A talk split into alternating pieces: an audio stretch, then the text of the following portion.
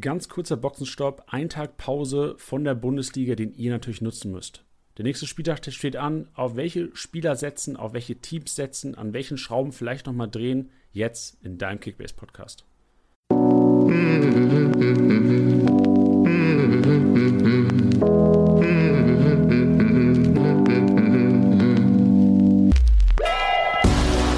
Spieltagssieger wie Sieger, der Kickbase Podcast. Mit deinen Hosts Titti und Janni. Ja, hallo und herzlich willkommen. Spieltagssieger wie Sieger, der Kickbase Podcast, präsentiert von Tipwin. Und wie im Intro besprochen, es ist nicht viel Zeit, dein Team auf Vordermann zu bringen. Von daher, wir nutzen die Zeit, gehen rein. Heute knackig Stunde Podcast. Schön, dass du, dass ihr eingeschaltet habt an meiner Seite. Wie immer, Tiddy. Tiddy, grüß dich. Hallo, hallo. Ja, also nicht nur in der Bundesliga geht es Schlag auf Schlag, sondern auch hier. Ähm, ja, du hast es gerade richtig gesagt. Sehr, sehr wichtige Info. Bitte seid um 18.30 Uhr im Plus. Sagt es auch weiter. Wenn ihr Kommentare und Fragen dazu lest, spread the word. Immer zur Anstoßzeit des ersten Spiels des Spieltags. Ganz wichtig. So sieht's aus. Also nicht und, zum Actual Fifth, sondern zur Anschlusszeit. Genau. Und auf jeden Fall mindestens eine Stunde. Macht lieber eineinhalb draus. Eineinhalb Stunden davor eure Spiele auf den Transfermarkt setzen, weil ein Angebot kann immer, immer, immer, immer zu einer Stunde, bis zu einer Stunde dauern. Und sonst ja, ärgert ihr euch.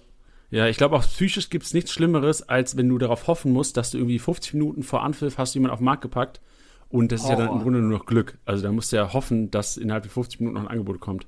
Ganz, ganz schlimm. Deswegen erspart euch den Stress. Jetzt wisst ihr Bescheid. Wenn ihr mal irgendwo einen Kommentar bei Facebook oder Instagram seht, seid doch so lieb und beantwortet ihn ganz kurz. Ihr werdet auch froh darüber.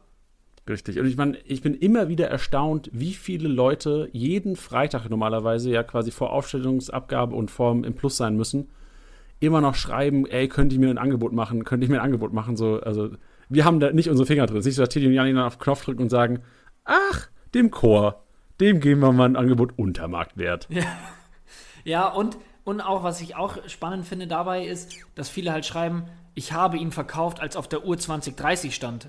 Wo ich mir denke, ja, es ist halt zu spät, weil um 2030 muss deine Aufstellung stehen. Also eigentlich müsste man ja kommunizieren, damit alle verstehen, im Falle von morgen 18.29 Uhr und 59 Sekunden. Genau, denn 2030 wird für eine Sekunde deine Aufstellung eingefroren, dein Kontostand eingefroren und dann kannst du wieder machen, was du willst. Kannst du alle deine Spiele verkaufen. Scheißegal am Spieltag. Genau. Und auch da nochmal, es ist wurscht, was davor passiert, ob es später angepfiffen wird oder nicht. Es ist die Anstoßzeit. Bevor wir heute natürlich wie immer über die kniffligen Szenen des Spieltags reden, über die Erkenntnisse des Spieltags und natürlich auch über den kommenden Spieltag, der ja schon morgen um 18.30 Uhr beginnt, um sich hier nochmal zu erwähnen, sprechen wir über Challenges, denn ich glaube, der letzte müsste inzwischen mitbekommen haben, es gibt äh, den Kickbase Challenge Mode. Modus, wo ihr unter anderem eine Matchday Challenge, die von uns, von Kickbase Matchday Challenge, die Goldene Herbst Challenge von FUMS, die Adventure Challenge war jetzt eine einmalige Geschichte, die abgeschlossen wurde, auf die wir gleich auch noch eingehen. Und es gibt eine neue Challenge. Also für alle, die Challenge geil sind und Bock haben, Teams aufzustellen, es gibt eine neue Challenge in Kooperation mit Elf Freunde. Und die hat es in sich, ihr Lieben. Findet ihr ganz einfach unter ähm, der Freunde-Challenge. Dafür müssen die meisten von euch wahrscheinlich ein, sich ein Update ziehen. Ich muss es auch tun. Ähm, da könnt ihr auf jeden Fall reinschauen. Wir werden euch den Direct-Link in die Challenge, aber auch in die Show Notes packen. Und diese Challenge läuft unter dem Motto: die schottische Furche. Uff. Also wie sehr, wie sehr kann eine Challenge mit dem Namen nach Elf Freunde schreien, wie die schottische Furche? Und was man sich darunter vorstellen kann, ist eine Aufstellung in Form von einem 2-3-5. Ey, das sieht so, das ist, das ist O Tannenbaum umgekehrt. Ein umgedrehter Weihnachtsbaum. Das ist der umgedrehte Weihnachtsbaum. Das ist auch ungefähr so der Pfeil, der meine Leistung bei Kickbase anzeigt, nämlich steil nach unten. ähm, und wichtig ist da, es kann sein, dass bei, ein, bei manchen von euch es noch die Option gibt, die Formation zu ändern, beziehungsweise dass ihr in einem 4-4-2, glaube ich, drin seid oder sowas. Bitte aufs 2-3-5 umstellen, falls ihr die Option habt, was anderes zu machen, ähm, weil das sonst natürlich nicht gewertet wird. Also wenn ihr versucht, euch da was zu erschleichen mit einer anderen Aufstellung, es geht, es wird nur die 2-3-5 gewertet. Im besten Fall habt ihr da aber auch gar keine andere Chance und im Laufe des Tages äh, werdet ihr da wahrscheinlich auch gar keine andere Möglichkeit mehr zu haben. Geil, ich bin jetzt schon heiß. Also ich, ich habe sie gerade vor mir, die Elf Freunde Challenge. Und da muss er zwei Verteidiger auswählen. Also Ja, fünf Stürmer. Wähl mal fünf Stürmer aus Ja, mit das, 250 das, das, Millionen. das mache ich genau mit dem Sturm, den ich ja auch in der Office-Liga habe. Allerdings brauche ich dann noch einen, aber das wird Mokoko, Tyram, Embolo und Kunja. Wie jede Woche bei Teddy. Eben. Wie jede Woche. Das fällt mir nicht so schwer. Ja, reden wir noch kurz über unsere Office-Liga. Ähm, wie lief es denn bei uns am Wochenende? Ich von meiner Seite kann sagen, 777 Punkte, Platz 9. Ich bin unzufrieden. Ja, es war halt wieder so, es war so ein klassischer Spieltag von entweder gab es Leute, und da sage ich jetzt nicht, was wir nämlich auch schon mal hatten, den Fall von, ihr habt keine Ahnung und eure äh, vermeintlich schlechten Spieler haben halt Glück gehabt und haben alle gepunktet. Nein, sondern es war einfach ein Spieltag, wenn du eine gewisse Art oder eine, eine gewisse, äh, gewisse Spieler halt eben hattest, konntest du so krank abräumen und ähm, die Dauerbrenner haben halt nicht gepunktet. Deswegen fand ich, war die Schere sehr groß zwischen total reingeschissen und total erfolgreich. Ähm, was ich aber immer ganz geil für eine Dynamik in der Liga finde. Aber ja, es haben auf jeden Fall viele der Leute oben mitgespielt, die es sonst nicht tun. Fand ich. Und das ist gar Ja. kein, gar kein äh, äh, Affront an irgendjemanden. Nee, man kann jetzt auch sagen, also Tilly, du hast mit 959 Punkten Platz 5 belegt. Eigentlich ein ganz solider Spieler. Du hast mit deinen, mit Wirtz und Amiri und Tabsoba noch ein bisschen was abgewehrt. Sonst wärst du wahrscheinlich auch so in meinen Tabellenregionen gewesen. Dein Grillitsch, den du letzte Woche nicht aufgestellt hast und MVP geworden ist. Ähm, ich weiß nicht, ob du es selbst erzählen willst. Du hast, hast du ihn aufgestellt oder nicht? Äh, ich habe ihn natürlich aufgestellt und ich habe es natürlich auch ähm, genauso angekündigt, dass wenn ich ihn nicht aufstelle, er zwei Kisten macht und wenn ich ihn aufstelle, er halt die gelb-rote Karte äh, sich holt und Minuspunkte. Aber jetzt kann ich ihn rein gewissens dann auch mal wieder verkaufen. Ähm, ja, ist in Ordnung. Ja, und gewonnen hat in unserer Liga tatsächlich Aljoscha mit 1436 Punkten. Bei ihm hat echt alles geklappt. Also Weghorst aufgestellt, Doppelpack, Mangala aufgestellt. Also anscheinend an Stuttgart in Dortmund geglaubt, im Gegensatz zu uns. 232 Punkte, Pausen aufgestellt, Trimmel aufgestellt. Also vorm Spieltag hätte ich nicht gedacht, dass Aljoscha eine Chance hat, aber er, hat's, er hat wirklich 1436 Punkte. Punkterekord Ja. in unserer Office-Liga. Und Hatschi, lieber Bohac, Hatschinger, äh, ich gönne es dir sehr. Ich weiß, dass er gerne mal zuhört. Äh, ich gönne es dir sehr und ich hoffe, dass da noch weitere Spieltage in dem Stil von dir, nur von dir, äh, folgen werden.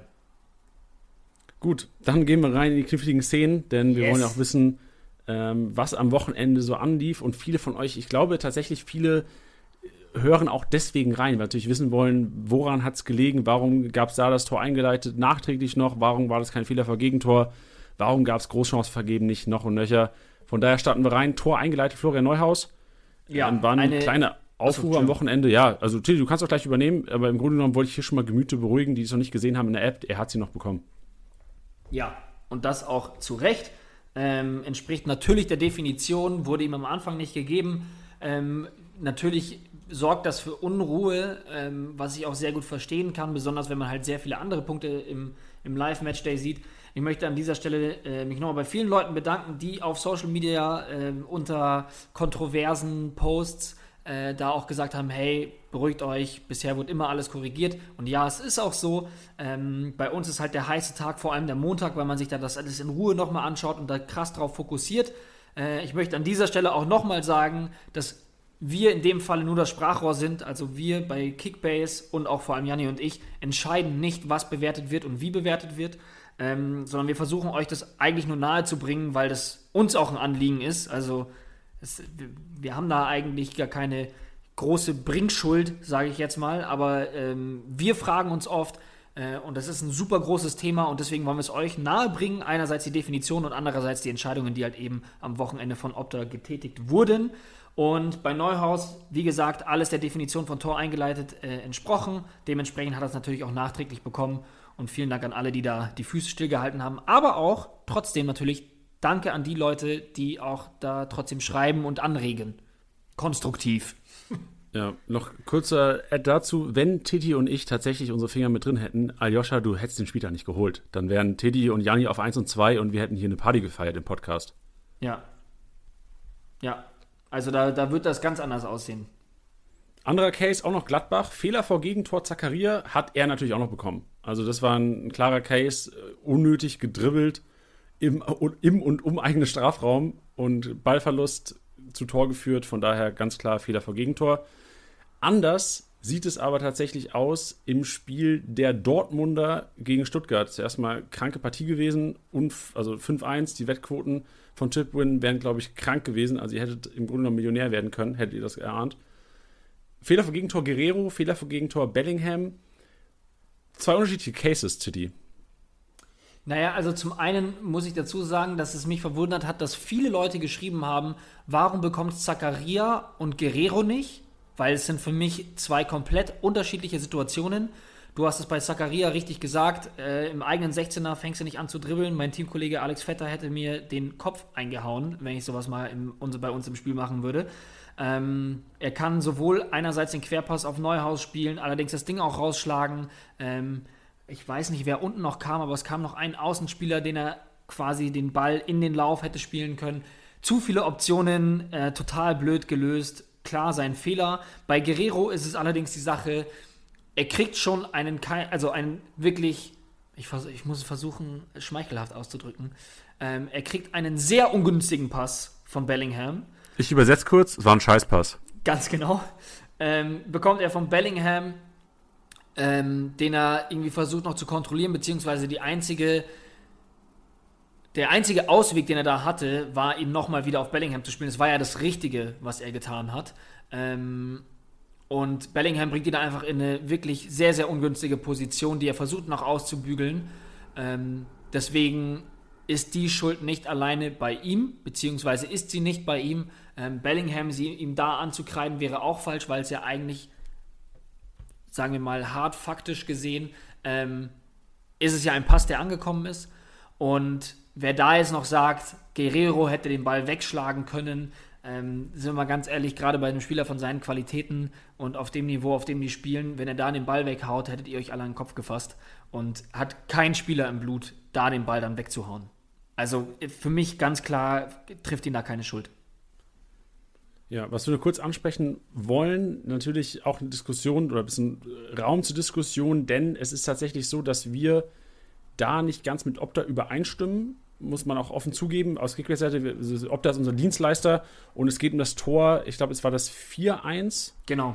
Ähm, der Stuttgarter, wo Bellingham diesen haarsträubigen Pass spielt. Also völlig unbedrängt, spielt in die Füße von, jetzt lass mich lügen. Kulibali. Kulibali, richtig, der dann quasi auf ähm, Hummels? Ja. Mach du doch einfach, Tiddy. ja, also ich glaube, viele haben die Szene gesehen, äh, wenn nicht sogar alle. Und Bellingham spielt einen katastrophalen Pass genau in die Füße von Kulibali, der daraufhin nur noch aufs Tor zuläuft, äh, Hummels stehen lässt und den Ball ins lange Eck schlänzt. Ähm, ist für mich klar der Fehler vor Gegentor.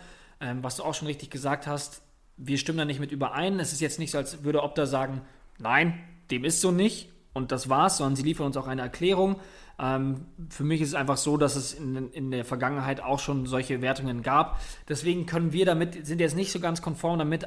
Andererseits äh, muss man bedenken, dass Opta ähm, offizielle Statistiken erhebt und ähnliches und sie der Grund sind, warum wir so eine faire Datenerfassung haben und dass das auch gleich ist. Ähm, wir werden dann auf jeden Fall ein Auge drauf werfen, dass bei vergleichbaren Situationen das dann eben auch so gegeben ist und äh, werden das dann auch dementsprechend bei Ihnen kritisieren. Ähm, dennoch, äh, du hattest allerdings die, die Antwort bekommen, ich versuche es aber trotzdem nochmal wiederzugeben, dass es deswegen keinen Fehler vor Gegentor gab, weil die Innenverteidiger von Dortmund in so einer guten Position standen, dass sie es quasi hätten verhindern können. Ähm, also korrigiere mich oder füge was hinzu, was da noch genau noch dabei war, aber dass quasi die Verteidigung dann noch zu gut stand, damit das nur auf Bellinghams Kappe geht. Genau, richtig. Das war die Begründung von Opta. Ähm, klar, muss man im Endeffekt akzeptieren. Ähm, wir haben, haben die, die Korrekturschleife eingeleitet und haben gesagt, schaut da bitte nochmal drüber über den Case. Und das wäre eine Begründung. Also die Verteidiger wären gut positioniert gewesen und hätten den Gegentreffer noch mit einem angemessenen Zweikampfverhalten, was man in der Bundesliga erwarten könnte, verhindern können.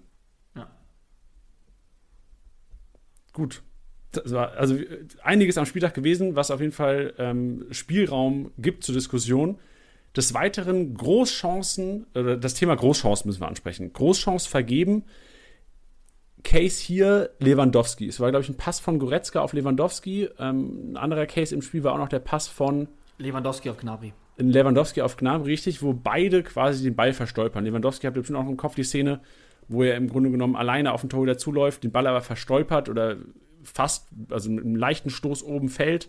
Ich glaube, er stolpert eher über seine eigenen Füße in dem Sag, wie es ist, es war eine Schwalbe. Würdest du das behaupten? Ich glaube, Garantiert. er hat echt einfach die Balance verloren. Nein, das war eine Schwalbe. Für mich war das ganz klar eine Schwalbe. Okay, da guckt aber auch die 1860-Brille durch. Nee, wirklich nicht. Okay. Aber er hat auch nichts hiermit jetzt zu tun mit Nee, dem ganzen wirklich Case. nicht. Nein, wirklich. Äh, die Großchance vergeben, beziehungsweise Großchance kreiert, äh, wir haben auch mit Opta gesprochen, wird hier ähm, anhand eines Abschlusses festgemacht. Also es wäre nötig gewesen für Lewandowski oder im anderen Case für Gnabry jeweils zum Torabschluss zu kommen. Und ohne Torabschluss gibt es keine Großchance kreiert. Von daher, ähm, also bei Lever gleicht sich aus, weil einmal hätte er eine Großchance kreiert, wäre Gnabry zum Abschluss gekommen. Einmal hätte er sie vergeben, aber da beide Schützen hier, Lewandowski und Gnabry, nicht zum Abschluss gekommen sind, nicht zum Torabschluss, ist der Case Großchance hier nicht relevant für die Bewertung. Ganz genau. Fertig mit den kniffligen Szenen? Oder hast du noch was? Nö. Ich bin fein. Gut. Also wir hoffen, wir haben alles abgedeckt. Wenn Ah, doch! noch. Noch eine Sache. Was willst du sagen, Tiddy? Auf der Linie geklärt. Au, ganz wichtig. Ja. Die, liebe Abraham-Besitzer. Ja, die, die, was meinst du, wie denen gerade der Puls hochging? Boah, Junge, die waren. Ey, war extra. War für euch, Freunde. War extra für euch. Nein, die Abraham-Besitzer.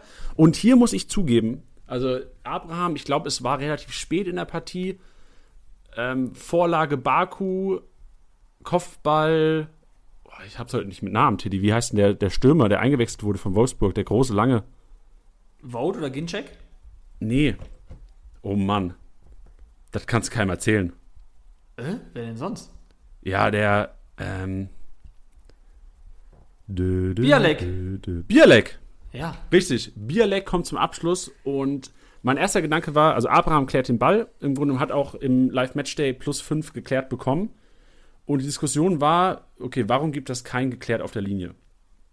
Und ich muss zugeben, ich musste, um das zu checken, auf YouTube gehen, die Abspielgeschwindigkeit auf 0,25 setzen und mir die erste Wiederholung, die in den The Zone Highlights gezeigt wird, nochmal genau angucken. Denn da war es für mich erst erkenntlich, dass der Ball im Grunde genommen gar nicht ins Tor gegangen wäre.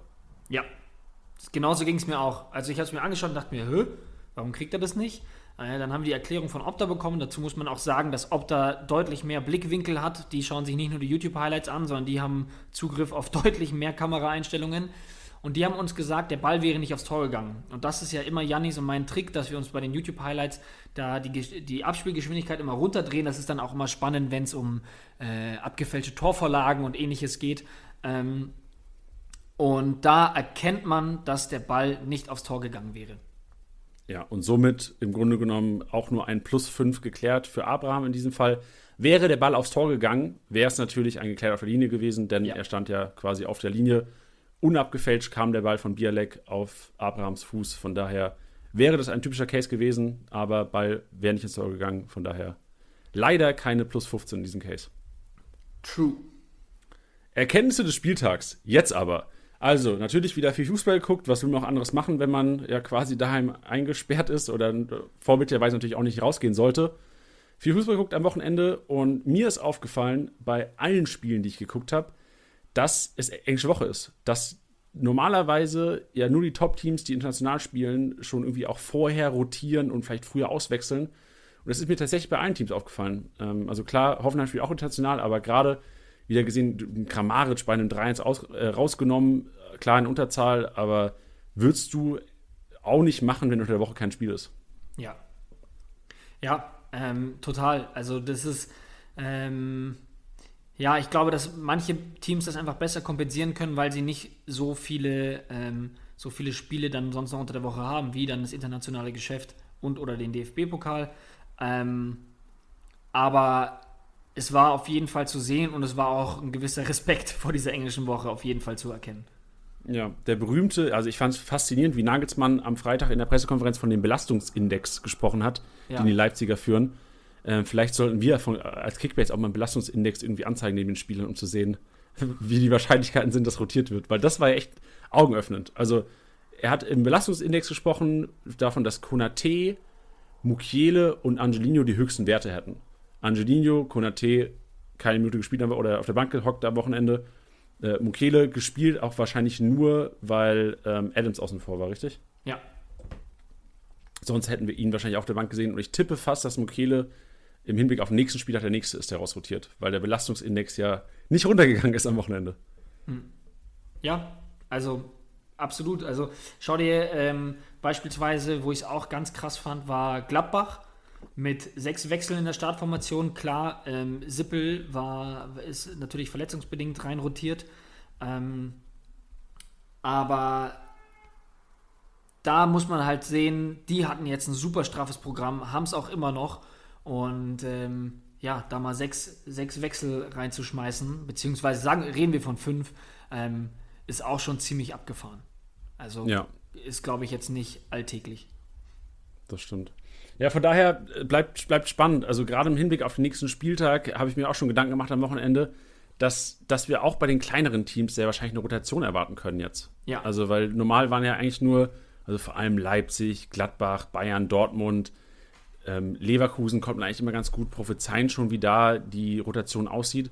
Aber ich glaube, wir werden einige Überraschungen erleben unter der Woche, weil auch die kleineren Teams oder die vermeintlich kleineren Teams ja gucken müssen, wie die Belastung ähm, verkraftet wurde. Jetzt manche Teams haben zwei Tage Pause, manche Teams ähm, werden, einf werden einfach vielen Managern wieder Kopfschmerzen bereiten unter Ja. der Woche. Gute ist ja bei, bei der Eintracht und bei Gladbach, da können wir die, ein, äh, die Aufstellungen ja einsehen. Ähm, das, glaube ich, spielt vielen Leuten in die Karten, vor allem was Gladbach betrifft, irgendwie, eben wegen der vielen Wechsel. Ähm, dennoch möchte ich ein Spiel hervorheben, auf das ich richtig gespannt bin, ähm, wo ich dann jetzt auch ein bisschen natürlich auf Erkenntnisse des Spieltags komme, nämlich VfB Stuttgart gegen Union Berlin. Das kann ein ordentlicher Hammer werden, denn ähm, sowohl Stuttgart als auch Union haben am Wochenende richtig, richtig gut gespielt. Ähm, Stuttgart ist so ein bisschen untergegangen, ähm, weil man jetzt meinte, naja, das waren jetzt so enorm die individuellen Fehler der, der, der Dortmunder äh, und dann natürlich Favre entlassen. Da ist das so ein bisschen untergegangen für mich. Ähm, dennoch, Stuttgart kam nach Dortmund und hatte richtig Eier. Also das muss man jetzt schon mal so sagen. Also die hatten richtig, richtig Eier. Die haben von, von den ersten Minuten an völlig Gas gegeben. Ich fand, mir wurde zu viel über dieses über diesen Konterfußball von Stuttgart geredet, weil das war es eigentlich nicht so wirklich. Wir reden da von einem Elfmeter, diese eine Geschichte von Bellingham. Also da waren schon auch individuelle Fehler von, von, von Dortmund dabei. Ähm, deswegen war es nicht so dieses krasse Konterspiel, was man sonst von ihnen erwartet. Aber ähm, die hatten Bock. Die hatten richtig, richtig Bock. Das hast du auch dran gesehen, ähm, dass sie super viele ähm, erfolgreiche Dribblings hatten und vor allem auch eingegangene Dribblings. Das siehst du in der Statistik, dass die da viel mehr Gas gegeben haben. Ähm, und sie auch dann direkt auch diese Umstellung von, von, von Dortmund, diese Dreier in die Viererkette nach der Auswechslung von Jan sofort ausgenutzt haben. Und ähm, deswegen bin ich da sehr, sehr gespannt, weil sie Vollgas gegeben haben. Also voller Einsatz, super aggressiv. Und gleichzeitig Union auf der anderen Seite, was wir auch nicht erwartet hätten, sei ehrlich, Janni. Ähm, Ja, bin ich ehrlich. bei Äh, diesem, Hast du recht. Ey, bei diesem 1-1, wie viele Chancen allein schon Anu- äh, Avoni hatte. Also, die, die Bayern können echt ein bisschen froh sein. Ja, tatsächlich. Also Union meiner Meinung nach den Punkt mehr als verdient. Stuttgart auf jeden Fall auch mehr als verdient, das, das 5-1 in Dortmund. Kurz mal auf Stuttgart. Für mich war es unfassbar zu sehen. Also klar, also Kulibali wissen wir, der hat die Qualität, der hat den Speed. Silas, Wamagituka, brauchen wir auch nicht mehr diskutieren. Sosa macht ein Riesenspiel, Förster mit einer Bude. Für mich aber echt essentiell, und das ist so ein bisschen Lothar Matthäus-Style, so der irgendwie vom, vom Topspiel am Samstagabend so seine Key Players irgendwie Ja. äh, raus, rauszieht Ja, aber so und muss es sein. Aber ich muss sagen, also Endo und Mangala, also Endo, Boah. ich habe auch ein paar Stats dazu gefunden, also Endo ist tatsächlich der beste Zweikämpfer der kompletten Liga. Wow. Stuttgart gewinnt die meisten Zweikämpfe der Liga. Wow. Und Endo und Mangala sind da wirklich weit vorne mit dabei. Und man muss natürlich sagen, das schlägt sich nicht immer in Kickbase-Punkten aus. So die defensive, defensive Arbeit, das wissen wir alle als Kickbase-Manager, Sechser sind nicht die geilsten Kickbase-Spieler. Ja. Aber, also, deswegen noch höher anzukreiden, dass Endo und Mangala, also Mangala klar jetzt auch äh, durch, durch die Torbeteiligung auch super gepunktet, aber man muss einfach sagen, Endo und Mangala, also ich bin unfassbar fußballerisch noch mehr überzeugt als f- von den beiden als in Kickbase, muss man sagen, weil für Kickbase sind die, obwohl die immer dreistellig meistens liefern, vor allem in Endo, jetzt nicht die unfassbar attraktiven Spieler, weil ich tippe mal, wenn vergleichbar von der Qualität her Endo einer der besten Sechser der Liga wahrscheinlich mittlerweile. Wenn Endo jetzt auf der 10 spielen würde und einer der besten Spieler, äh, Zehner der Liga wäre, wäre er wahrscheinlich doppelte Wert. Ja. Ja, das sowieso. Das sowieso. Ähm, ich war dann noch eben bei, bei Union Berlin. Sorry, wenn ich da gerade zu schnell rüber bin. Ähm, aber ich bin einfach wirklich gehypt auf das Spiel, weil Union das wirklich geil gemacht hat gegen Bayern. Und wir hatten nämlich ja so ein bisschen Angst, dass, ähm, ja, dass, dass Union so ein bisschen untergeht, weil ein Andrich fehlt, weil Max Kruse fehlt. Ähm, und das ja definitiv Schlüsselspieler beziehungsweise gedachte Schlüsselspieler bei Union sind. Wahrscheinlich sind sie es auch immer noch. Also ich würde da jetzt auch nicht zu, zu viel auf, äh, auf dieses eine Spiel setzen. Aber es war ein feiner Schachzug und das wurde danach im Nachhinein natürlich auch noch sehr gelobt, äh, Ingwertsen ins zentrale Mittelfeld zu stellen. Weil wir hatten, ähm, hatten das ja auch schon mal besprochen, ähm, dass man Bayern mit einer gewissen Art von, von Schnelligkeit da ausspielen kann. Weißt du, also du hattest ja, also du hast klar einmal Bülter, einmal Becker und dann Ingwertsen. Gut, Ingwertsen hat jetzt nicht so lange gespielt, aber in der Zeit, äh, finde ich, hat er das ziemlich gut gemacht, ähm, ja, da diese Schnelligkeit auszuspielen und generell das Spiel von, von, von Union Berlin war von hinten raus ziemlich klar. Also, weißt du, es war jetzt nicht so ein Rausgepöle und was weiß ich was, sondern es war ein klarer, besserer Spielaufbau, ähm, der da auch ein ganz gutes Umschaltspiel ermöglicht hat. Ja, also ich check bei Union generell nicht, warum die so gut spielen. Also wenn ich mir die Namen angucke, weil ich, also ich verstehe es echt nicht. So Urs Fischer muss eine Mörderarbeit machen und die müssen sich so gut verstehen und die müssen so einen krassen Siegeswillen haben. Weil wenn man nur die Namen sieht, ist das, also ist ja null böse gemeint. So, also Lautern hat vor zwei Jahren noch gegen solche Teams gespielt. Ja. So wenn ich sehe, einen Andrich, der von Heidenheim kam, ein Prömel, ein, ein Gentner, der im Grunde genommen ja auch theoretisch jetzt über dem Zenit ist. Okay, er hat jetzt noch nicht gespielt, aber Friedrich, Knoche, das sind jetzt keine Top-Bundesliga-Leute. Das ist auch null mit irgendwie, also null böse gemeint. Von, also von daher noch mehr Respekt, dass es überhaupt möglich ist. Und klar, im Spiel, wenn wir jetzt ein bisschen auf den nächsten Spieltag blicken, Stuttgart Union, also ich würde mir es, ich hätte mir eigentlich gehofft, dass das das 18:30-Spiel ist, um es einfach mal ganz zu sehen, weil ja. ich tippe mal, dass es so vielen Managern auch geht, dass sie dann Frankfurt-Gladbach gucken werden als ganze Partie und dann natürlich die Konferenz. Und ich hätte mir gewünscht, also ich würde Stuttgart Union Berlin würde ich gerne mal über 90 Minuten sehen. Ja. Aber ich will natürlich auch sehen, wie, wenn wir aufs nächste Spiel gleich kommen, wie sich Dortmund unter Terzic, äh, Terzic schlägt, dem neuen äh, ja. Trainer der Dortmunder. Und die spielen gegen Bremen auch, also äh, ich, ich habe Bock auf Fußball. Also ich habe echt Bock auf englische Woche. Ich finde es auch geil, gerade weil mein Spieltag mit 770 Punkten nicht so geil gelaufen ist. ich brauche da jetzt nicht lang meckern, weißt du? Ja, klar. Ich habe also da, ich, ich habe mich vorhin kurz aufgeregt, habe gesagt, jo komm, ich habe hab im Podcast meine 30 Sekunden, wo ich mal sagen kann, dass ich echt nicht zufrieden bin mit meinem Wochenende.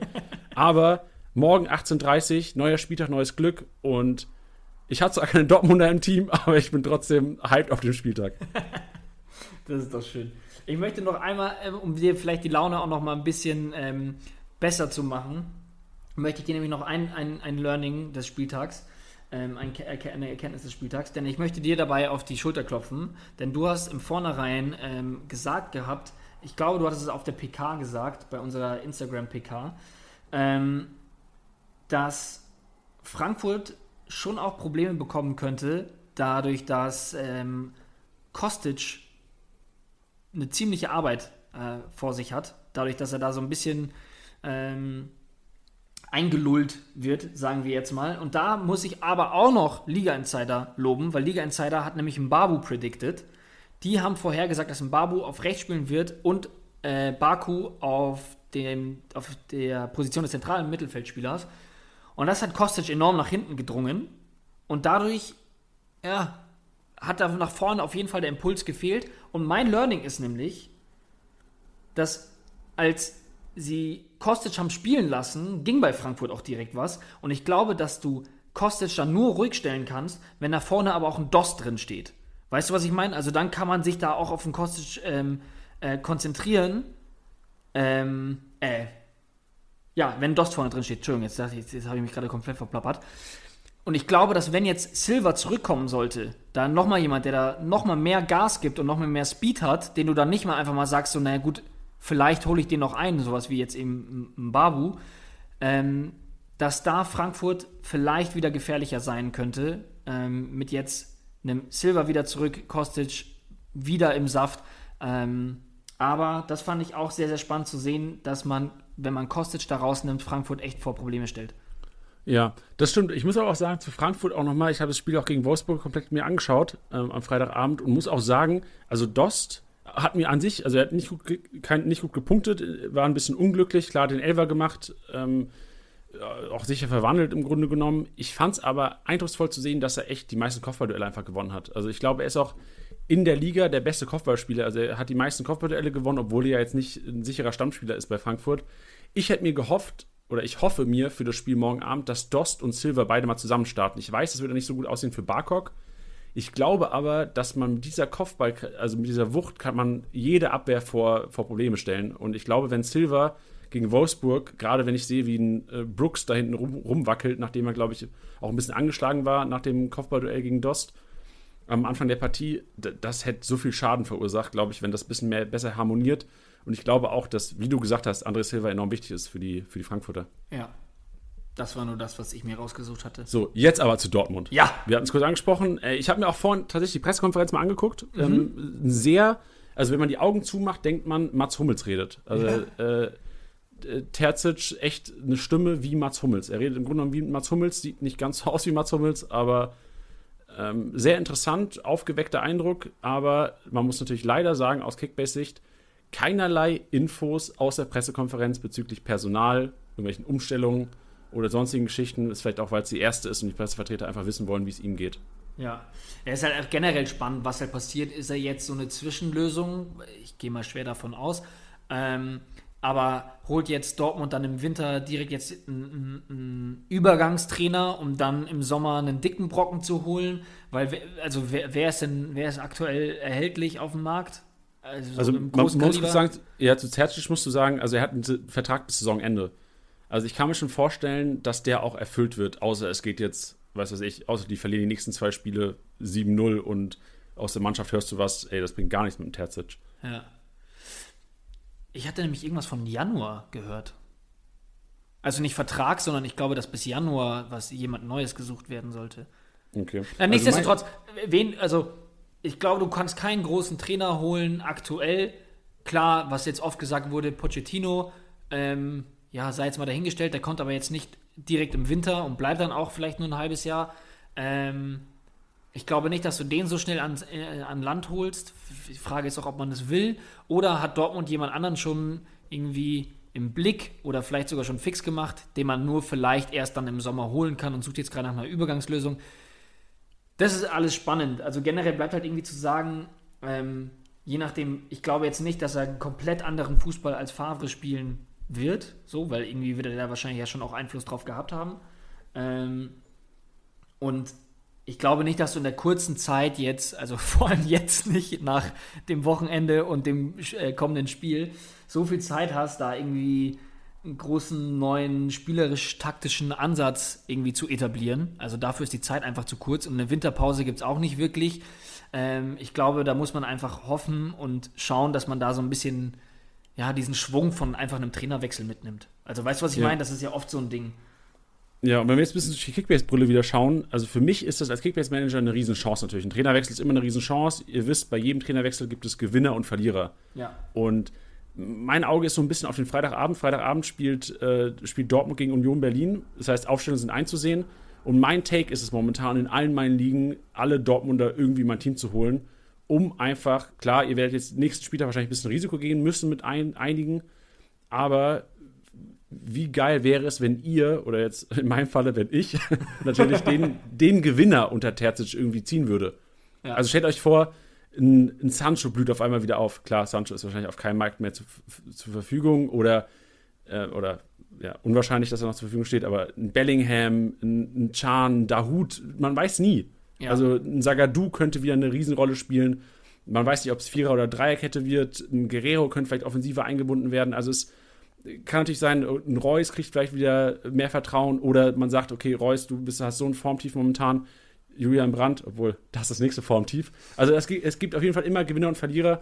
Und ich glaube, gerade für die Hörer dieses Podcasts ist es wichtig zu, zu wissen, dass Freitagabend die Ausstellungen einzusehen sind und da müsst ihr einen riesen Vorteil rausziehen, jetzt schon. Ja, das ist ein super, super Tipp.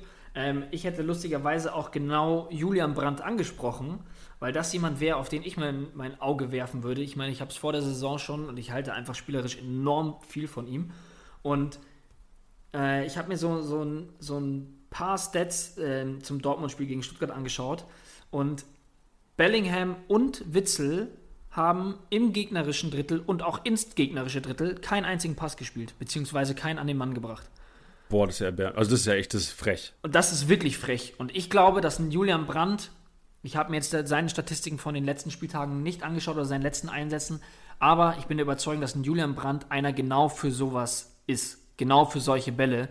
Ähm, egal, ob er das dann eben als diesen Sechser macht, den er ja zwischenzeitlich auch mal gespielt hat, oder eben Achter oder auf dem Zehner, ähm, kann ich mir sehr gut vorstellen, dass das eine Konsequenz sein könnte von dem Spiel. Andererseits finde ich, sollte man auch dieses Stuttgart-Spiel jetzt nicht als Aushängeschild nehmen, weil, ja, also ich möchte da niemanden verteidigen, aber es wird sich natürlich auch noch hier rauskristallisieren, aber es kann auch einfach wirklich ein Scheißtag gewesen sein. Weißt du, was ich meine? Ja. Also es ist jetzt, ich würde generell nicht sagen, dass Dortmund eigentlich ein spielerisches Problem hat, was jetzt so diese Fehlpässe und sowas anging.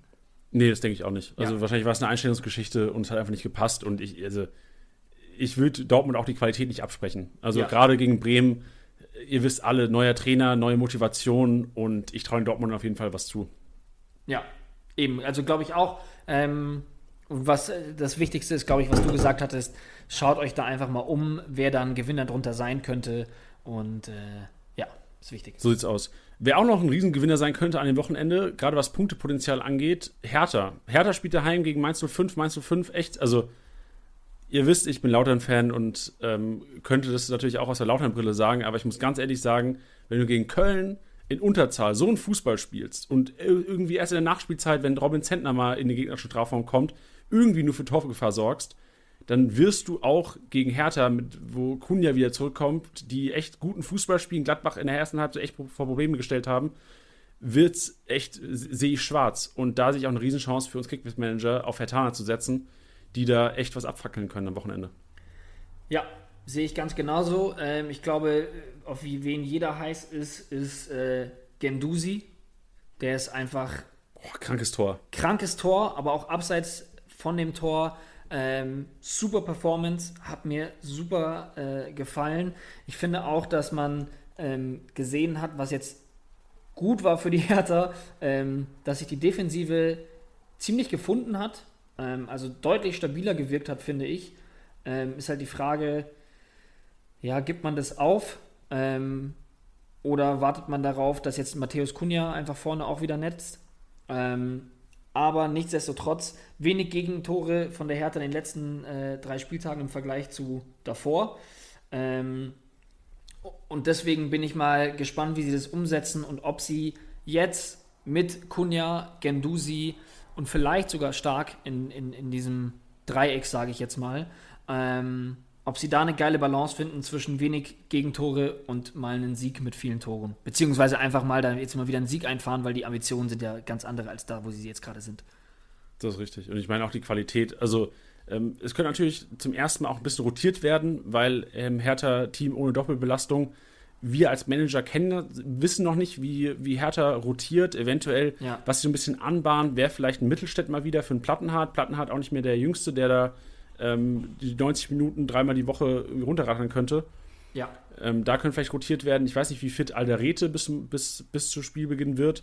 Aber ich sehe auch generell, weil einfach Mateta bei Mainz wieder, oder weil Mainz Mateta natürlich auch über, über hohe Flanken wieder suchen wird, und Brosinski hat am Wochenende auch gegen Köln wieder enorm viele Flanken geschlagen. Also ich sehe, wenn Alderete oder Florian spielen, also ich gehe stark eigentlich auch nach dem Gladbach-Auftritt von Boyata und Florian aus, dass es auch für die beiden wieder ähm, ganz gut geklärt Punkte rasseln könnte durch, ja. durch die hohen Anspiele auf äh, Mateta am Wochenende. Sehr guter Punkt. Ja, und vorne, also ich sehe, ähm, ich habe nebenbei die Liga-Insider-Aufstellung offen, äh, bei De Rosun ähm, tatsächlich, oder Darida als Alternative, De Rosun äh, Toussaint, ein Lecky könnte eventuell wieder reinrücken. Glaube ich gar nicht so sehr. Also ich glaube, es wird ähm, mit, mit Darida wieder gespielt. De Rosun sehr wahrscheinlich wieder auf die Bank, hat jetzt gegen Gladbach auch nicht unbedingt überzeugt. Und ich sehe eher wieder Darida so ein bisschen als Zehner, stark, Gendusi, beiden Sechser und dann hast du Piontek vorne, Kunja links, Luke Bacchio rechts, die für ordentlich Trouble sorgen können gegen die Mainzer Defensive. Ja, genau. Also das hast du ja gerade richtig gesagt, wenn man da drauf schaut und man denkt sich, Darida für Del Rosun ist nämlich genau wie du es gesagt hast, Darida würde dann quasi ins, auf die Position von Kunja gehen und Kunja dann auf links. Ähm, ist auf jeden Fall eine Option. Auch das, was du über Mittelstädt gesagt hast, ist in Anbetracht von der englischen Woche, sehe ich total. Ja. Dann kommen wir zu dem Verein, der fast gewonnen hätte. Oh Mann, also man, man gönnt Schalke eigentlich echt mal. Also wirklich. Ich, hatte, ich hatte keine Spieler in dem Spiel, in dem äh, Augsburg-Schalke. Und ich hätte es ihnen einfach gegönnt. So, das ist, ich weiß, wie die Schalker-Fans leiden. Ich habe dieses Video gesehen, wie die bei der Busabfahrt 100, ja. 200 Schalker waren und die Mannschaft nach vorne getrieben hat. Mich erinnert das immer so an den FCK vor drei, vier, oder inzwischen sind es mehr Jahre leider. Aber als es schlecht geht, so, ich weiß auch noch, ich habe auch immer Videos gesehen, wie, wie Laudern-Fans vor, vor den Auswärtsfahrten die Leute angepeitscht haben und dann sind die lauter heimgefahren und es gab trotzdem eine 3-0-Klatsche. So, ich weiß, wie es euch geht und ich würde es Schalke einfach mal wieder gönnen. Und ähm, ihr, ihr habt die nächste Chance gegen Freiburg. Freiburg wartet und ja, was soll man sagen? Also Freiburg gegen Bielefeld eigentlich souveräne Leistung gezeigt, Grifo wieder getroffen, ähm, auch tatsächlich wieder super ins Spiel eingebunden gewesen. Ähm, wird, wird meiner Meinung nach aber keine, keine klare äh, Kiste für Freiburg. Also Schalke hat mir ganz gut gefallen gegen Augsburg. Beides eigentlich Teams, die wenig versuchen, mit Ballbesitz zu spielen. Eigentlich Grifo so der Einzige bei Freiburg, der auch richtig Bock hat, so den Ball mal ein bisschen am Fuß zu halten. Von daher wird spannend. Also gerade Salif Sané hat auch wieder ein bisschen Stabilität reingebracht bei den Schalkern. Ja, finde ich auch. Also man muss auch da bedenken, dass die Tore auch nach, äh, also zumindest ein Tor nach dem Standard wieder gefallen ist und das, äh, das am Ende war halt einfach unkonzentriert und auch maximal unglücklich. Also wie Gregoritsch das Ding da reinschlägt, ist unglaublich gut und auch der Kopfball von Richter ist super. Ähm, brauchen wir nicht drüber reden, aber da war halt die Konzentration gefühlt einfach nicht mehr da. Und Schalke hat das eigentlich gut gemacht, finde ich schon auch. Also ich weiß nicht, wo es herkam, aber der Biss war auf einmal da, fand ich. Ähm, mit Marc Uth natürlich hochgradig unglücklich, dann kurz danach Bujelab auch mit Turban spielen müssen. Ähm, ja, also sie haben auf jeden Fall gefightet. Ähm, das möchte ich jetzt nicht nur an, an Bujelab, äh, an Bujelabs Turban festmachen, denn auch da gab es jetzt viele Diskussionen bezüglich der Kopfverletzungen. Das möchte, man, möchte ich auch nochmal hervorheben, dass wir das nicht supporten wollen, dass man sagt, ein Spieler ist geil und fightet, weil er mit dem Turban spielt. Das meine ich damit überhaupt nicht, ähm, sondern generell diese Mannschaft und was du auch gesagt hast, ähm, wie dass, dass Sané da sehr viel Stabilität reingebracht hat, das habe ich auch so gesehen. Ähm, ja, das ist jetzt heißt einfach, dass es Punkte geben muss. Also das ist leider die einzige Konsequenz, wenn man da unten drin steht. Man kann da jetzt ähm, drüber philosophieren, wie man möchte, was passieren könnte, aber ja, am Ende muss es Punkte geben. Ich würde trotzdem immer noch nicht zwingend auf Schalke setzen, beziehungsweise in dem Matchup trotzdem auf Freiburg gehen. Ähm, aber ich würde Schalke genauso gönnen. Ja. In der nächsten Partie Bielefeld-Augsburg haben wir vielleicht auch ein bisschen ein Learning aus dem letzten Spieltag, der mir ist aufgefallen. Ähm, Freiburg hat ja daheim gegen Bielefeld gespielt. Das Ding ist 2-0 ausgegangen. Und ich muss sagen, Freiburg hätte meiner Meinung nach, immer wenn die Konferenz da war, gab es irgendwie Chancen von, von Freiburg zu sehen. Irgendwie Latte Linie gewesen, auf der Linie geklärt, Ortega paar Paraden hingelegt. Also meiner Meinung nach ist Bielefeld ein Team, was echt viele Torschüsse zulässt. Also ich weiß nicht, ob das an der Abwesenheit von, von Amos Pieper liegt. Kann sicherlich auch ein Grund sein, dass die Innenverteidigung vielleicht nicht so eingespielt ist. Aber ich sehe ein bisschen rosiger für die Augsburger und natürlich auch da wieder die Kickbase-Sicht. Niederlechner gesperrt. Das heißt, es wird sehr wahrscheinlich für den Bogerson wieder den Start erfinden. Gregoritsch, der das letzte Spiel gut gemacht hat, mit Chance. Und natürlich auch ein Richter, der momentan, ähm, also, wartet kurz, ich gucke, was er wert ist. 1,8 Millionen. Also für 1,8 Millionen gegen Auswärtsspiele in Bielefeld, wo du weißt, dass du ähm, als Augsburg zu vielen Torabschlüssen kommst, hätte ich keine Bedenken, die mir eventuell mal ins Team zu holen. Ja, habe ich nichts gegen auszusetzen. Vielleicht noch ein kurzer Fakt, den ich vielleicht, ich habe, wir researchen ja quasi immer vor dem Bielefeld-Augsburg-Spiel oder vor den Spielen generell. Und ich fand es ganz interessant zu sehen, dass Prietl und Hartl tatsächlich die Kombi ist, oder die Achter-Kombi der Liga, die die meisten Kilometer hat von allen. Wow. Also das ist tatsächlich, ich, ich, ich frage mich gerade, wenn die nicht so viel laufen würden, wie würde es denn dann um Bielefeld stehen? ja, ja, aber es, es, spricht dafür, dass sie da äh, ordentlich zu tun haben. Und ähm, ja, ich finde, das merkt man auch so ein bisschen äh, bei Hartl, weil wir uns da ja auch so ein bisschen mehr Punkte erhofft hatten, auch vor der Saison. Und ich glaube, das liegt einfach daran, dass der jetzt halt einfach deutlich mehr ähm, von dieser wunderschönen Drecksarbeit machen muss. Und ja, da halt so ein bisschen sein Offensivspiel auf jeden Fall drunter leidet. Ja, sehe ich auch so. Und vor allem vorne, du hast, du hast einen, Klos und einen Chiplock, die beides jetzt nicht klassische Stürmer sind, die viel mit nach hinten arbeiten. Das sind ja eher so die, die großen Hüden da vorne. Deswegen brauchst du Prietl und Hartl ja auch, die wirklich, wie du gesagt hast, die Drecksarbeit machen. Und von daher, ich erinnere mich an Bene, Bene, wenn du zuhörst, unser Grüße gehen raus auf dich, unser Bielefeld-Experte, den wir vor der Saison hatten, der echt auch große Stücke auf Hartl ähm, gelegt hat. Ich glaube, Hartl, also wirklich gegen schwächere Gegner, sehe ich das auf jeden Fall auch. Ich kann mir gut vorstellen, dass wenn, wenn Standardsituationen kommen, dass er auch wieder besser punktet, weil er weiterhin auch die Standards schlägt und Freischüsse auch immer wieder gefährlich aufs Tor bringt. Aber was Rohpunkte angeht, leidet er tatsächlich unter der Qualität in der ersten Bundesliga. Also die, die müssen da sehr viel wegverteidigen, die beiden. Ja. Köln-Leverkusen, vielleicht ein bisschen interessanter, was, was Kickbase-Punkte angeht. Also klar, ähm, kurz mal um Bielefeld-Augsburg abzu, abzuklären. Ich werde auf jeden Fall im Kickbase-Challenge-Modus einige Augsburger aufstellen am Wochenende. Auch in der schottisch, schottischen Furche? Ja, weiß ich noch nicht. Ich habe mir das System, die schottische Furche, habe ich mir nicht angeguckt, Junge. Also schottische Furche muss ich mir, da muss ich mich noch reindenken, weil zwei Verteidiger ist ja echt wenig. Und fünf Stürmer, also Nieder oder ein Finn Bogerson vorne rein und ein Richter, das ist schon nicht so unattraktiv. Ja, finde ich auch. Ist auch, was du ja gesagt hast, mit ja. dem geringen Marktwert. Ja. Aber äh, was noch attraktiv ist, Leverkusen. Sehr sexy momentan. Oh. Also alle Bailey-Besitzer, alle Wirtsbesitzer, alle, wer ist noch am Kasspunkt? Amiri. Du, du als Wirts- und Amiri-Besitzer. Dir muss ja. ja richtig gut gehen momentan, Teddy. Ja, also bei dem Tor von Florian Wirtz, ähm, da wird es einem warm ums Herz. Ähm, das war ja erste einmal kurz nach dem Ball gestreichelt und dann mit dem Außenriss gespielt. Also, das, das ist Fußball, meine Lieben. Also wirklich, da freue ich mich einfach drüber. Und Florian Wirtz, was der aktuell abreißt, ähm, auch unabhängig von seinen Kickbase-Punkten, irre.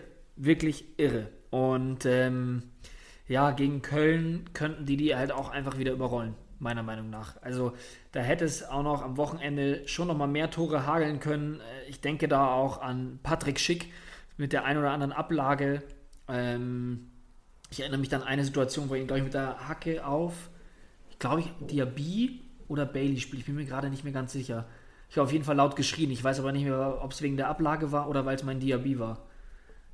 Wahrscheinlich, wahrscheinlich am Ende beides. Aber ähm, da hätte es auf jeden Fall noch ein bisschen hageln können und ich kann mir gut vorstellen, dass auch wenn die Kölner sich jetzt gerade wieder so ein bisschen gefangen haben, ähm, dass sie da nochmal einen auf den Deckel bekommen. Ja, vor allem ein Wirtz, der, also er ist ja Kölner, er kam aus der Kölner U17, glaube ich, damals nach Leverkusen. Und also ich sehe gerade die Motivation bei Wirtz. Der hat seinen, seinen ersten seinen Treffer gemacht, oder seinen zweiten Treffer, seinen ersten Treffer diese Saison, nachdem er letzte Saison gegen die Bayern getroffen hat. Also auch ein geiles Tor übrigens. Ja, auch ein sehr geiles Tor, ja. Wahrscheinlich kann er nur geile Tore. Ähm, meine Frage an dich, weil du auch Diaby-Besitzer bist, was, was ist mit Diaby los? Warum fällt er so ab in der, in der Leverkusener Offensive? Ja, ich glaube, es ja, wir hatten da ja auch schon drüber geredet, weil wenn man sich den Live-Matchday von Diaby anschaut, ähm, muss man es leider so sagen, ist es jetzt nicht so zwingend attraktiv. Ähm, einfach aus dem Grund, dass sehr viele Minuspunkte drin sind bezüglich ähm, verlorene Zweikämpfe, vor allem auch Ballverlust. Ich glaube, er ist halt generell ein Spieler, der ähm, das 1 gegen 1 sucht. Ich glaube auch, dass er es suchen soll, ähm, weil auch wenn Bailey schnell ist und auch wenn Wirtz schnell ist, ähm, Diaby ist da, glaube ich, nochmal eine, eine andere Hausnummer, gerade auch was einen Antritt angeht.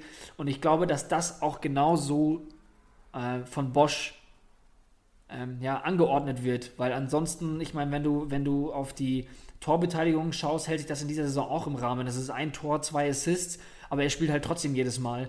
Und ich glaube, dass das eben sein Job ist, da ein bisschen Terror zu machen, ähm, auch mal die, die, die Gegenspieler einfach mal ein bisschen schlapp zu laufen, weil ich glaube, es ist unglaublich anstrengend, gegen den zu spielen. Ähm, aber für Kickbase-Punkte muss ich ehrlich sagen, aktuell 26,5 Millionen, boah, wünscht man sich eigentlich mehr, um ehrlich zu sein.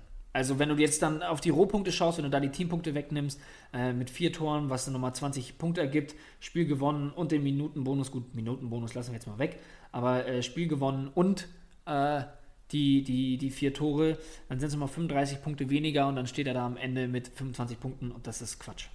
für den Ja. Marktwert. Meine, Progn- also meine Diagnose für den, für den Case Diaby ist so ein bisschen die Egoisten da vorne. Also ich habe das Gefühl, die Leverkusener Offensive könnte so, ich habe es glaube ich vor zwei Wochen auch schon mal hier angesprochen, könnte so viel besser sein, wenn die nicht so egoistisch abschließen würden teilweise. Also das gilt für alle inzwischen. Das Spiel gegen Hoffenheim war für mich so ein typischer Case. Wirtz egoistisch, Bailey egoistisch, Diaby egoistisch, Amiri mh, teilweise, aber ich glaube generell könnte Diaby auch profitieren, wenn Wirtz ihn einfach mal ab und zu einen rüberschiebt. Ja. Also es war so ein bisschen ähm, mein, mein Gefühl. Und, aber dasselbe geht auch für Diaby. Wenn Diaby wahrscheinlich mehr Bälle hätte, würde er auch öfters aufs Tor schießen. Ja. Also ähm, The Worst habe ich eigentlich vergessen. Karim Bellarabi. Finde ich so, wahrscheinlich so der, der egoistische Fußballspieler, was Kickbacks angeht, den ich wirklich, also ich finde es inzwischen schon witzig. So dass er einfach, der nimmt den Ball in der Röhre immer drauf. Das stimmt Aber schon. Ja. Ich habe auch genau seine Schusshaltung vor mir. Ja, ja wirklich. Ich sehe den auch vor meinem eigenen, vom Auge sehe ich gerade, wie der, der diese Ball und bam, direkt drauf da. Ja, der, der hat eine sehr, sehr äh, einzigartige Schusshaltung. Ja. Wenn eine Glatze 500 Haare, wenn eine Halbglatze 500 Haare hat, wie viel hat dann eine, eine ganze Glatze? Einfach zu gut. Ähm, und übrigens, ähm, was ich auch noch spannend fand bei Leverkusen, das könnte man jetzt, hätte man vielleicht auch noch ein bisschen bei die Learnings mit reinhauen können, ist jetzt aber auch scheißegal, weil ich sag's euch hier auch noch. Ähm, ich fand es spannend zu sehen, dass sowohl Tar und auch Tabsoba zusammen auf dem Platz standen. Ich weiß jetzt nicht, ob das morgen wieder der Fall sein wird, weil Tabsoba nach längerem Ausfall, ob der jetzt dann so viele Spiele hintereinander macht, ähm, weiß ich nicht. Ich kann es mir gut vorstellen und leistungstechnisch müsste das auf jeden Fall passieren. Aber ähm, man hat es gesehen, Tar und Tabsoba zusammen in dieser Saison auf einem Platz. Es geht. Ja, und man muss bei Leverkusen generell bedenken, dass am Wochenende das Topspiel Samstagabend gegen FC Bayern München ansteht und das Kölner Spiel generell, also ich kann mir schon vorstellen, dass sie da mit der Top 11 auflaufen werden, aber wenn das früh entschieden sein sollte, kann ich mir schon einen Wechsel zur Halbzeit oder ab der 50, 60 Minute vorstellen, weil einfach, ich glaube, auch Peter Bosch hat Bock, die Bayern zu besiegen. Ja, Und auf jeden gibt, Fall. Es gibt keine bessere Chance momentan. Das muss jetzt auch der Anspruch sein. Also gerade wenn du jetzt gerade diesen Schwung hast und die Chance hast, du bist gerade Tabellenführer, muss es zu jeder Zeit deine Aufgabe und auch deine, ja, dein Ziel sein, äh, diese Tabellenspitze ähm, auch zu verteidigen. Und das werden die jetzt auch tun. Ich glaube, ich kann mir jetzt gegen Köln gut vorstellen, dass es diese üblichen Wechsel gibt, wie jetzt zum Beispiel Wendell und Sinkgraven. Ähm, nachdem Sinkgraven mir eigentlich recht gut gefallen hat, so die letzten Male, ähm, kann ich mir vorstellen, dass da vielleicht Wendell nochmal spielt und natürlich vorne im Sturm. Wir wollten es länger erstmal nicht so ganz wahrhaben, weil Alario so heiß gelaufen ist. Er hat dann seine Chance aber auch einfach nicht mehr wirklich genutzt. Ähm, glaube ich, dass Schick da jetzt die Nummer 1 vorne drin ist. Und ich glaube, dass morgen, äh, beziehungsweise am kommenden Spieltag Alario starten wird, damit Schick gegen die Bayern, dann, also Schick wird schon noch eingewechselt und bekommt seine Minuten, aber dass Schick dann gegen die Bayern startet. Ja, das kann ich mir auch gut vorstellen. Ähm, und du hast es angesprochen, also Tar und Tabsoba haben zusammen gestartet. Ich sehe auch eine kleine Chance für Dragovic eventuell wieder rein zu rotieren, weil, ähm, weil der Gegner einfach Köln heißt und es, äh, wieder nicht böse gemeint, das ist außer Kickbasic, das reicht vielleicht einfach auch gegen Köln mit Dragovic und Tar. Ja, also Dragovic hat es ja sonst auch nicht schlecht gemacht. Ähm, Tabsoba ist nur meiner Meinung nach einfach der bessere Spieler. Und ja, was ich auch schon gesagt habe, beziehungsweise was du ja auch gerade meintest, ähm, dass er einfach eine Pause bekommen könnte, nachdem er jetzt viele Spiele gemacht hat, beziehungsweise viel gespielt hat, nach der bisschen längeren Verletzung und beziehungsweise ein bisschen längerem Ausfall. Coronavirus war ja da auch ein Thema. Ähm, ja, deswegen kann er da rausrotieren. Ja. Dann Hoffenheim-Leipzig. Ein sehr interessantes Duell. Zuerst mal Angelino kommt zurück. Konate kommt zurück. Also Leipzig hat gegen Bremen ja eher rausrotiert und wird es gegen Hoffenheim sicherlich wieder zurückrotieren. Die interessante Frage, die wir vielleicht auch versuchen so ein bisschen zu prognostizieren, wird mit Halzenberg und einem Konate oder einem Halzenberg, der wieder zurück ist, ein Konate, der reinrotiert, wird es eine Dreierkette geben? Oder denkst du, es wird weiter mit Viererkette gespielt und es wird mehr Platz für die, die drei Wilden davon, oder die vier Wilden inzwischen, muss ja Kleuvert mit reinnehmen. Olmo, Forsberg und Kunku, Kleuvert ähm, vorne sein. Also ich kann mir schon gut vorstellen, dass es wieder zu dieser Dreier- bzw. Fünferkette kommt. Ähm, einfach weil Halstenberg jetzt einfach wieder ähm, am Start ist und er diese linke Innenverteidigerposition einfach immer super, super gemanagt hat. Ähm, grundsätzlich würde ich aktuell einfach sagen, hey, wirklich mit Nagelsmann-PK abwarten, weil man sehr viele Schlüsse daraus ziehen kann. Ähm, nach dem aktuellen Zeitpunkt kann ich es mir aber gut vorstellen, mit dieser Dreier- bzw. Fünferkette Äh, ich kann mir auch gut vorstellen, dass Haidara dann die rechte Seite wieder schmücken wird, weil er da schon auch nochmal die Durchschlagskraft nach vorne hat, meiner Meinung nach sogar mehr bzw. besser oder effektiver als Mukiele. Ähm, dass da jetzt kein großer Defizit entsteht, dass da es eine vermeintlich offensive Position weniger gibt. Zumal du dann halt Haidara auf rechts hast und Angelino, der jede Position auf diesem Feld einnimmt, sobald er auf dem Platz steht. Und äh, jeder weiß, dass er vorne super gefährlich sein kann. Deswegen kann ich mir das vorstellen, dass das Halstenberg wieder drin steht, ja. Ja, guter Kerl. Also du hast äh, Mukiele angesprochen. Also ich habe persönlich ein bisschen andere Meinung. Ich, ich finde Mukiele tatsächlich einer, wenn er immer spielen würde, wahrscheinlich einer der geilsten Kickbase-Punkte der Liga. Was, was in seinem Marktwert, so unter 25 Millionen, kann ich mir das gut vorstellen. Aber glaube auch, allein wenn wir diesen Index sehen, diesen Belastungsindex, dass Mukiele eine Pause bekommt und Haidara da sehr wahrscheinlich eingesetzt wird. Ein Adams auf rechts kann ich mir eigentlich nicht mehr vorstellen. Also von daher wird Dreikette auch Sinn machen, einfach in Betracht auf, ja. auf Mukiele. Aber da auch einfach abwarten, also was auch vorne die Position angeht, ähm, ob man da jetzt ähm, mit einem Paulsen wieder startet oder ein Forsberg, der das in der Spitze ja eigentlich auch gar nicht so schlecht gemacht hat, ähm, ist natürlich ein ganz anderer Typ oder beziehungsweise wird ein ganz anderes Spiel gespielt, wenn der Forsberg vorne in der Spitze steht. Ähm, ein Kunku, der aktuell noch auf angeschlagen steht, das kann man jetzt so ähm, nicht zwingend prognostizieren. Da würde ich auf jeden Fall noch abwarten, was äh, Nagelsmann sagt. Und auch noch da eine wichtige äh, Info. Wir werden natürlich, weil es äh, morgen direkt in den Spieltag reingeht, wird es auch morgen natürlich wieder eine PK geben von uns. Richtig. Nämlich, äh, können wir auch schon vorgreifen, es gibt keinen Daddel-Dienstag morgen geben. Es wird morgen nicht gedaddelt um Member-Abos, sondern Kickbase PK, denn Spieltag steht an. Ganz genau. Letztes Spiel, was wir absagen haben, ähm, auch ein Spiel, was sehr, sehr interessant ist. Bayern-Wolfsburg. Und da direkt die Frage an dich. Es gab eine kleine Systemumstellung. Sané ist für Musiala gekommen in Berlin und dann haben die Bayern tatsächlich mit einem Sechser gespielt. Also Gretzka quasi dann die einzige defensive Position eingenommen.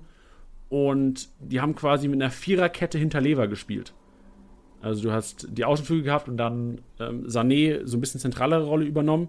Fand ich ganz interessant. Denkst du, das ist was, was Flick vielleicht sagt, okay, es läuft gerade nicht so offensiv oder es läuft ja auch nicht defensiv bei den Bayern? Weiß ich nicht. Ist, ist es was, was, was, was für realistisch ist, gerade gegen die Wolfsburger? Also ich schmeiß mal äh, einen Stat rein, denn Bayern hatte ähm, jetzt das fünfte Spiel in Folge, in dem sie in den Rückstand geraten sind, was schon mal abgefahren ist. Ähm, und was mir aufgefallen ist, ist, dass halt so wirklich diese defensive Position im Mittelfeld einfach fehlt. Also weder Musiala noch Goretzka haben die wirklich ausgefüllt. Also weißt du, also äh, Martinez kann das spielen, ein Kimmich spielt das, ähm, Goretzka ist für mich eher dieses, ich meine, das sagt, also wenn man den Namen Goretzka ausspricht, dann muss eigentlich auch Box-to-Box -Box folgen. er ist für mich nicht dieser klare Sechser, ähm, Musiala auch nicht. Und dementsprechend war das auch dieser Schlüssel zum Erfolg bei Union Berlin, dass es, ja, also es gab, es gab keinen defensiven Part im Mittelfeld und ich glaube, dass das auf jeden Fall zurückkommen muss, ähm, auch gegen Wolfsburg. Deswegen kann ich mir sehr, sehr gut vorstellen, beziehungsweise gehe ich davon aus, dass Tolisso in Startelf rücken wird, nachdem er jetzt auch ein paar Minuten bekommen hatte. Ähm, und ich glaube, dass es trotzdem bei diesem, ich nenne es 4-3-3, also quasi mit zwei äh, zentralen Mittelfeldspielern, Müller auf der 10, zwei Flügelspielern, äh, zwei Flügelspielern und Lewandowski im Sturm. Ähm, ich glaube halt, dass es Tolisso wird und wenn Goretzka fit wird, auch Goretzka aber dass sich das ein bisschen defensiver gestaltet, damit sowas eben nicht nochmal passiert und dass man da versucht, die Stabilität zu finden. Ähm, ja, deswegen kann ich mir nicht vorstellen, dass man dann nur mit diesem einen defensiven Sechser reingeht und den Rest versucht, vorne, nach vorne zu orientieren. Ja, nee, ist richtig. Also kann ich mir auch nicht vorstellen. Ich sehe auch, also ich habe Goretzka-Case so ein bisschen kontrovers. Er hat heute laut Torben Hoffmann Twitter nicht mittrainiert mit der Mannschaft. Mhm. Und laut Bayern Insider, aber auf Liga Insider oder sonstigen Kanälen wurde auch nichts gepostet, habe ich nur gesehen, dass ähm, er ausfallen soll gegen die Wolfsburger. Von daher bleibt da abzuwarten. Zum jetzigen Zeitpunkt, wo wir den Podcast aufnehmen, noch keine offizielle Meldung, außer die von Bayern Inside. Gab es auf Twitter eine Meldung, dass Goretzka ausfallen wird. Ich finde es aber auch essentiell, gegen Wolfsburg zwei Sechser aufzustellen. Also ein Tolisso meiner Meinung nach dann klar gesetzt, der am Wochenende ja schon eingewechselt wurde. Und wenn du Goretzka nicht hast, sehe ich sogar ganz gute Chancen, da Martinez auch noch ähm, ausfällt. Der hat heute nur Runden gedreht. Ähm, auch auf Torben Hoffmann, danke dir für die ganzen Infos. Immer stark von dir zu hören. Und äh, dass Rocker tatsächlich wieder gut, ganz gute Chancen hat, so als bisschen Ballverteiler zu agieren, weil, also ich, ich halte nicht also ja, Rocker ist ein guter Fußballspieler, aber ich halte jetzt nicht unfassbar viel von ihm auf einem hohen Niveau. Muss aber sagen, dass Musiala neben Tolisso wahrscheinlich zu offensiv wäre, gerade gegen ein stark spielendes Wolfsburg. Ja, also das sehe ich auch überhaupt nicht, um ehrlich zu sein. Das sage ich jetzt so und am Ende stehen sie dann nebeneinander. Aber was du gerade auch gesagt hast, dann, wenn Goretzka ausfällt, sehe ich auch einen Rucker in der Startelf. Ja, es, ist, es taucht immer wieder die Diskussion auf, ob vielleicht auch Alaba auf die 6 geht. Also ich persönlich glaube, es wird Bayern gut tun, vielleicht mal Hernandez in Innenverteidigung packen, Davies auf die linke Seite und dann Alaba mal auf die 6, solange bis Kimmich jetzt sehr wahrscheinlich ja die nächsten zwei Spiele noch nicht in der Startelf steht. Aber halt ich trotzdem mit mehr menschlichen Verstand halte ich es für unrealistisch, aber ich würde es mir irgendwie auch mal wünschen, nur mal zu sehen, wie Alaba, vielleicht eines Tages wie ein Alaba neben Kimmich auf der 6 spielt. Fände ich geil. Ja, ich glaube, ich glaube aber auch nicht dran. Das ist so ein bisschen so ein, glaube ich, das ist einfach so ein FIFA-Ding. So, das macht, das könnte Sinn machen. Und wenn man dann das so selber in der Hand hat, geht es wahrscheinlich auch meistens gut und hat Spaß dran. Aber ich glaube, in der Praxis ist es ein bisschen schwieriger. Ja, stimmt, du hast recht. So in FIFA, die Stats von Alaba wären geil auf der 6, so ja. neben Kimmich. Die Stats wären geil, aber ist halt auch FIFA und nicht Real Life. Ja. Weil sonst würden wir nicht verlieren, Tiddy. Und es sind halt auch wir und nicht Hansi Flick. ja, genau, richtig. Die, die, also der erste Grund vielleicht schwerwiegender als der zweite, aber gut. Ja. Ja, wen siehst du vorne? Also ist ja tatsächlich, vor einem halben Jahr hast du gedacht, okay, Bayern fliegt Wolfsburg weg. Das erinnert mich an, an Levers Fünferpack, den ich, ich weiß nicht, ob ich schon erzählt habe, Tiddy. Ähm, ich hatte die Chance, auf das Spiel zu gehen. Bayern gegen Wolfsburg damals, als Lever eingewechselt wurde und die fünf Tore gemacht hat. Aber äh, nein, meine damalige Freundin hat sich dafür entschieden, dass wir doch in den englischen Garten spazieren gehen, anstatt die teuren Tickets zu kaufen. Muss sagen, es gab diesen Werbespot damals von Sky, der hieß, wo warst du, als Lewandowski fünf Tore geschossen hat? Und immer wieder ist es in meinem Kopf. Deswegen ist das Duell Bayern-Wolfsburg auch kein Spiel, was ich mir, was ich mir mit schönen Erinnerungen angucken kann. ja, ähm, ja, um dein Trauma auch mal direkt äh, beiseite zu schieben und da, da gar, gar, nicht groß drauf eingehen zu wollen. Ähm, ja, ich würde mal sagen, in der Offensive gesetzt Robert Lewandowski. ähm, und ja, die beiden Außen ist halt schwierig. Äh, Koman jetzt sehr viele Spiele gemacht. Ähm, Finde ich spannend, dass er sich jetzt gerade, die, zumindest über die letzten Spiele, als wahrscheinlich der wichtigste Spieler in, in, da vorne, äh, als, als wichtigster Spieler da vorne entpuppt hat. So, jetzt habe ich es dann auch mal. Leute, es ist Montag, es ist einfach alles wild. Ähm, wenn man bedenkt. Ey, das ist normal so eine Aussage, die sagt man freitags. So, vorne ist es Freitag, so da ist alles wild. Aber bei Kickbase ist es der Montag. Ja, weil es fühlt sich an wie ein Freitag, weil dann steht Fußball wieder vor der Tür, du weißt schon. Ähm, nee, vor allem wenn man bedenkt, dass, dass es noch einen Sané und einen Gnabry gibt. In Costa nehme ich da jetzt mal so ein bisschen raus. Ähm, Finde ich schwer, weil man sagen könnte, Koman kriegt nochmal eine Pause. Ähm, Sané hat sie bekommen, könnte man also sagen, vielleicht schmeißt man ihn wieder rein. Ich, find, ich tue mir sehr, sehr schwer, jetzt da irgendwie einen Grund zu finden oder ein Schema zu finden, zu sagen, äh, der spielt, der spielt nicht. Ja. Also ich glaube. Es ist, ist, ist, unfassbar schwer, gerade bei Gnabry, Coman, Sané. Also Costa kann ich mir nicht vorstellen, dass er gegen Wolfsburg startet. Aber ich hätte auch, also ich bin kein Gnabry-Besitzer und ich halte unfassbar viel von Gnabry und würde auch allen Gnabry-Besitzern empfehlen, ihn zu halten, weil Qualität setzt sich langfristig durch und Gnabry wird auch wieder Kickbase-Punkte liefern. Gerade wenn in der Rückrunde des, der Spielplan auch ein bisschen entspannter ist und die auch mal unter der Woche vielleicht mal die Füße hochlegen können. Ähm, ich glaube aber auch, dass Gnabry eventuell eine Pause bekommen könnte. Ja, ja, vor allem wenn man bedenkt, dass es dann gegen Leverkusen geht. Ja, aber ja. Wolfsburg, Leverkusen sind beides Vereine, die du eigentlich jetzt als in der Situation von Bayern München musst du beide Spiele gewinnen. Weil jetzt ist so die Zweifler, also Zweifler ist übertrieben, aber so leise Stimmen kommen jetzt, oh, ähm, ist langsam sehr Flick-Hype vielleicht, na okay, das ist auch zu viel jetzt gesagt, aber Bayern ist gerade so ein bisschen im Tief einfach. So, das ist kein, kein Geheimnis. Und Bayern braucht die Siege gegen Wolfsburg und auch gegen Leverkusen, um einfach zu zeigen, dass die, die Nummer 1 sind. Und dann Kimmich auch wieder auf der 1 ins Team einsteigen kann. Ich, ich würde es so betiteln, die schlagbarsten Bayern in diesem Kalenderjahr. Ja. ja. Gut. Was glaubst du, wie es aus? Eine, eine Prognose, auch so ein bisschen Sky-mäßig. Die machen ja auch immer so, ah, 4-1 geht's aus. Ich sage äh, 3-1 für den FC Bayern. Ja. Und du? Gut. Ich sag so ein Dirty 1-0. So ein Dirty 1-0? Weil ich glaube, Flick, der wird, dem wird das Wichtigste sein, hinten nicht anfällig zu sein, nicht in Rückstand geraten. Ich glaube, Bayern wird ein bisschen anders auf, auflaufen gegen die Wolfsburg. Also nicht auflaufen, sondern so ein bisschen anders eingestellt sein defensivere Aspekt wird ein bisschen mehr Gewichtung haben. Tolisso wird die Aufgabe bekommen, hinten als abzuräumen, Arnold nicht viel am Spiel teilnehmen zu lassen, den ein bisschen auszuschalten. Und ich glaube, dass Süle ja sehr wahrscheinlich wieder für Boateng reinrotiert und dann Süle auf, auf Wekos geschickt wird und zu sagen, ähm, der Wout macht nichts in dem Spiel. Und ich glaube, Süle will das ganz gut machen. Von daher denke ich, 1-0 geht das aus für die Bayern. Okay, dann bin ich gespannt. Ja, zu, endlich wieder zu Null Bonus für ein Neuer. Da ist er happy. Gut, wir haben schon gesagt, äh, Blick nach vorne. Dadel Dienstag fällt morgen aus aufgrund der englischen Woche. Dafür die Kickbase PK. Wer sich jetzt fragt, wo ist die Kickbase PK, was ist die Kickbase PK? Die Kickbase PK sind im Grunde genommen wir zwei Hanne Bumbles, die hier sonst im Podcast sitzen und quatschen. Wir quatschen mit Bild. Das heißt, ihr könnt auch mal sehen, ähm, was wir für Visagen haben. Auf Instagram einfach äh, in die Story checken. Ihr kriegt meistens, wenn ihr Kickbase eh schon folgt auf Instagram, kriegt eine Push-Nachricht, die euch sagt, Kickbase ist live. Klickt da drauf, joint da rein, könnt ihr Fragen stellen. Wenn ihr kurz vor Ausstellungsabgabe noch Fragen habt, wen ihr aufstellen wollt oder solltet, ähm, wir helfen gerne oder versuchen da gerne zu helfen, euch Entscheidungen ein bisschen abzunehmen oder euch Entscheidungen leichter treffen zu lassen. Yes. Traumhaft. Was eine Ankündigung. Also wenn jetzt nicht jeder reingeht, nachdem ich das hier so schön angekündigt habe, weiß ich auch nicht, was mit euch Wirklich? los ist. Wirklich? Sehr schön. Ja. Was äh, mit Leon Bailey los ist momentan, weiß man aber auch nicht. Ähm, Luis wusste es aber. Weil Luis ist der MVP-Prophet. Luis hat äh, die 300 Punkte von Bailey prophezeit. Respekt dafür. Und alle, ey, Leon Bailey, Junge, was ein Tor. Wir, wir nehmen uns oh. noch mal eine Sekunde, um zu witnessen, was das für ein krankes Tor war. Hm. Wow. Ah.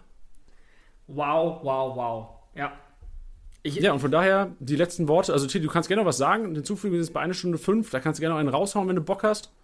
Äh, also, das Einzige, was ich noch sagen möchte, ähm, ab in die Challenges. Ähm, denkt an die Deadline morgen und äh, schaut euch die Elf-Freunde-Challenge an, weil auf die habe ich zum Beispiel persönlich, geil, zum Beispiel, äh, richtig Bock. Auf die habe ich richtig Bock, auf die schottische Furche.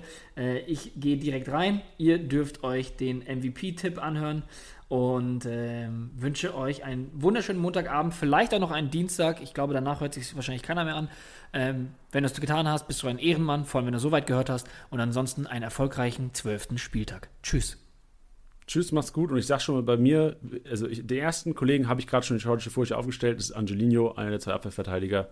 Ich meine, jeder, der nicht aufstellt, selbst schuld, weil Angelino wird wieder liefern. Und jetzt? ich, Titi, ich dachte, weil ich Angelino angesprochen habe, weil du ja Angelino-Fan bist und ihn auch besitzt, dachte ich, du sagst noch was. Aber Achso, nee, ich, ich, dachte, das wäre jetzt so dann jetzt damit gegessen. So, Luis, die Stage gehört dir. Glückwunsch und Luis röstet, wie sich's gehört, schön seine Liga, vorbildlich.